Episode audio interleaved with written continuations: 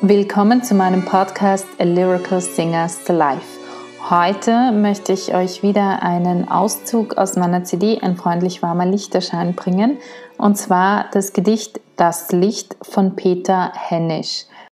Peter Hennisch Das Licht Der kleine Jesus liegt in der Krippe und weiß von nichts. Das heißt, eigentlich weiß er alles, aber bei seiner Geburt hat ihn nach guter alter jüdischer Sitte, ein Engel auf den Mund geschlagen, und er hat alles vergessen. Was im Anfang war und was am Ende sein wird, die ganze Weltgeschichte. Nun liegt er da, wie ein Neugeborenes daliegt und heißt vorläufig Jeschua. Sicher, die Umstände sind etwas ungewöhnlich, nicht jedes Neugeborene liegt, wie man später in Weihnachtsliedern singen wird, auf Heu und auf Stroh. Aber man muss nicht meinen, dass er da schlecht liegt. Die Witterungsverhältnisse sind übrigens auch anders, als wir uns das vorstellen werden. Schnee ist recht unwahrscheinlich im Lande Juda. Mehr nolens als wohlens sind seine Eltern aufgebrochen, um sich in ihrer Heimatgemeinde registrieren zu lassen. Volkszählungen waren schon damals sehr unbeliebt. Und das haben wir jetzt davon, hat Josef zu Miriam gesagt, als ihre Wehen zu früh angefangen haben. Wären wir doch in Nazareth geblieben. Die Umgebung ist allerdings so übel nicht. Stall ist nicht gleich Stall. Schweine werden in Israel nicht gezüchtet und die Hirten sind freundliche Leute. Man hat Schafskäse und Brot gebracht, noch nicht dem Jesuskind natürlich, aber seinen Eltern. Vielleicht gibt es sogar einen Schluck Wein. Oder nein, Nehmen wir lieber Ziegenmilch, das ist gut für stillende Mütter. Mein Sohn, sagt Josef und kommt nicht auf den Gedanken daran zu zweifeln, Ben Josef, der Sohn Josefs.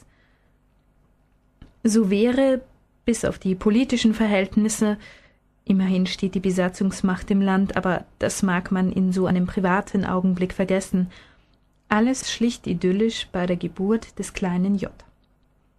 Erst recht, wenn man unter dem Dach des Stalls Ochs und Esel und darüber einen ungeheuren Sternenhimmel hinzudenkt. Aber das ist es eben, dieser Sternenhimmel. Ein Sternenhimmel, wie wir ihn heute unter unserer Dreckglocke kaum mehr sehen können. Der Himmel ist schuld. Vielleicht ist das Dach des Unterschlupfs schadhaft, und gerade das gibt dem einen oder anderen Lichtstrahl die Möglichkeit einzufallen. Aber dieser Einfall ist sicher kein Zufall. Wir wollen der Überlieferung folgen und annehmen, dass es ein Hirt zuerst gesehen hat. Das waren ja übrigens keine Hüterbuben damals, sondern Halbnomaden, vertraut mit den Zeichen und Wundern der Natur, immer in Erwartung des Unerwarteten oder in Erwartung des voll heiliger Ungeduld Erwarteten. Da wird einer kommen, der wird uns, sein Volk, befreien.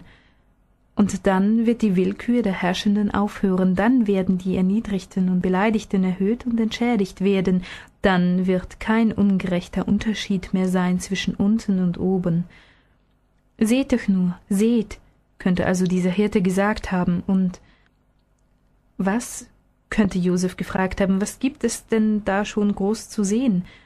Das Licht, sagt der Hirt, das Licht auf der Stirn des Kleinen. Na und? könnte Josef gesagt haben, na schön, dann stellen wir halt das Kind ins Dunkel, damit es besser schläft. Ja, jetzt darf er noch schlafen, dem später, gegen Ende seines Lebens, das Schlafen so schwer fallen wird, in einem Garten in der Nähe Jerusalems. Aber hier ist Bethlehem. An Miriams Brust schläft er ein, wie ein satter Säugling einschläft. Und der versponnene Hirt fällt zurück in ein nachdenkliches Schweigen und summt vielleicht einen Psalm in seinen Bart. Einen Psalm, den man später zu einem Schlaflied verniedlichen wird, doch nun, da das Kind des Hirten nach und nach auf die Brust singt, klingt er wirklich so ähnlich. Und draußen ist Nacht, und auch die römischen Soldaten in den Garnisonen schlafen, und selbst der Kaiser in Rom schläft, wenngleich etwas Zeit verschoben und hat noch keine Ahnung, was seinem Reich, das sehr eindeutig von dieser Welt ist, bevorsteht.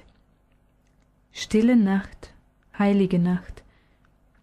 Aber das ist die Nacht vor dem Tag, die Ruhe vor dem Sturm, denn später in Nazareth wird der kleine Jesus aufwachen und fragen Mama, wie war das damals, als ich geboren wurde? Du bist ein bisschen zu früh gekommen, wird sie sagen, und es hat Gott sei Dank nicht besonders weh getan. Ja, aber, wird der kleine Jesus sagen, das meine ich nicht.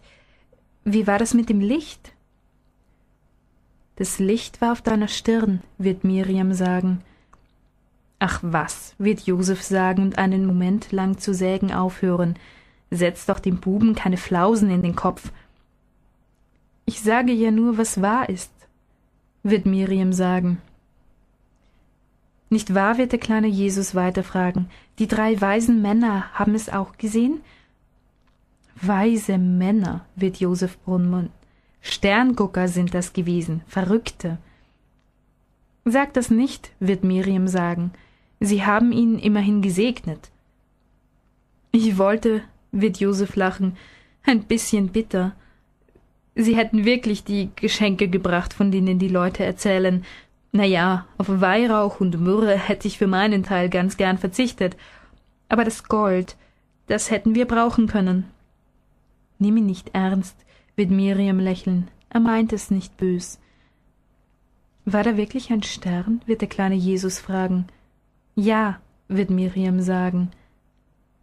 Ein Stern war da wirklich. Die weisen Männer haben gesagt, es war ein Phänomen, aber von solchen Dingen weiß ich nichts. Ich kann dir nur sagen, es war der hellste Stern, den ich mein Lebtag gesehen habe. Das erste und selten gespielte Oratorium von Mozart, Die Schuldigkeit des ersten Gebots, wird am 12. und 13. April um 19 Uhr in der Georgskathedrale in der Burg in Wiener Neustadt, am 14. April um 15 Uhr und am 17. April um 19.30 Uhr im Kaisersaal in Heiligenkreuz aufgeführt. Karten können Sie unter alyricalsingerslive at gmail.com erhalten und der Vorverkauf startet bald über die Crowdfunding-Kampagne. Mehr Informationen erhalten Sie ebenfalls über die oben genannte E-Mail-Adresse. Es lohnt sich, einen Blick in die Shownotes zu werfen. Dort gibt es weitere Informationen dazu. Das war das Licht von Peter Hennisch. Wer die CD gerne haben möchte, schreibt mir einfach eine Nachricht und dann schicke ich sie euch zu. Für heute wünsche ich euch aber einen wunderschönen Abend, eine gute Nacht oder einen wunderschönen Morgen, wann immer ihr diesen Podcast hört.